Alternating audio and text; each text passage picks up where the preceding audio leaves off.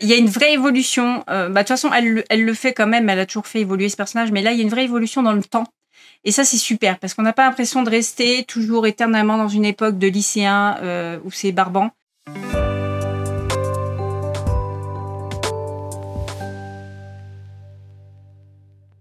Baiser malicieux, l'amour à Tokyo de 2013, disponible sur Viki. Oui. Alors. je l'avais même vu à l'époque sur Crunchyroll, je crois.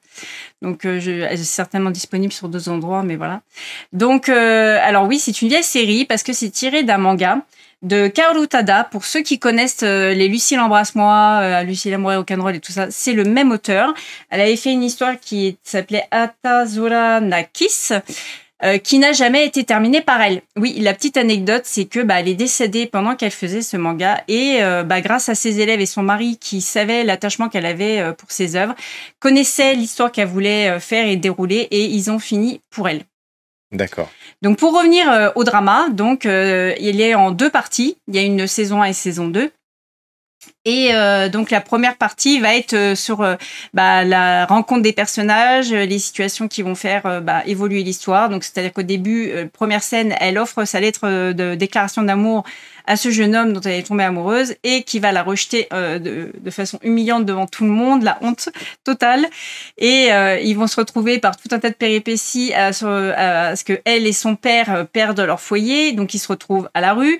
Voyant le, le, journal, les, les parents du jeune homme euh, connaissait ces personnes-là, enfin le, monsieur en tout cas, le père, et du coup va leur proposer de vivre avec eux. Donc ça va être le, retournement de situation, de se dire ah on est accueilli dans une famille, mais pas n'importe où, là où je me suis fait balancer par le gars que j'aimais. Enfin bon, que des situations où elle se dit la poisse.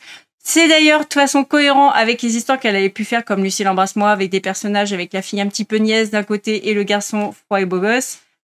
D'accord. Et c'est quoi la, différence, le petit truc en plus qui t'a fait apprécier euh, cette série? Alors, le petit truc en plus, c'est que euh, il y a une vraie évolution. Euh, bah, de toute façon, elle, elle, le fait quand même. Elle a toujours fait évoluer ce personnage, mais là, il y a une vraie évolution dans le temps.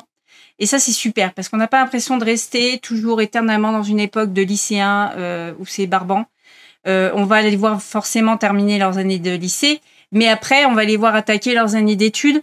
Euh, voilà, je veux pas trop non plus vous spoiler ce qui va se passer, mais voilà, il y a une vraie vie d'adulte qui va se créer et se faire aussi. D'accord, donc on les suit sur plusieurs années en fait. oui, on les suit sur leurs études euh, à l'université, sur le fait qu'ils vont commencer à travailler. Enfin voilà, c'est, je trouve que c'est une belle approche de l'histoire. Et elle est bien notée comme série? Elle est très bien notée pour un drama japonais, elle a 9,5. D'accord, d'accord. Donc ça s'appelle Baiser malicieux, l'amour à Tokyo de 2013. C'est disponible sur Viki. Je te remercie. De rien. Euh, j'ai oublié de dire un truc. Ah. Comme le truc d'avant. Ah. Il existe en version Taïwan, Corée, Chine. Allez-y.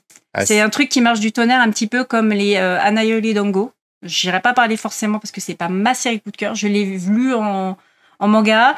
Euh, j'ai pas eu le courage de les revoir en drama, mais c'est très très populaire et c'est le même genre. C'est deux séries qui marchent de fou en Asie et donc qui ont euh, tous leurs dérivés de différentes versions chaque pays.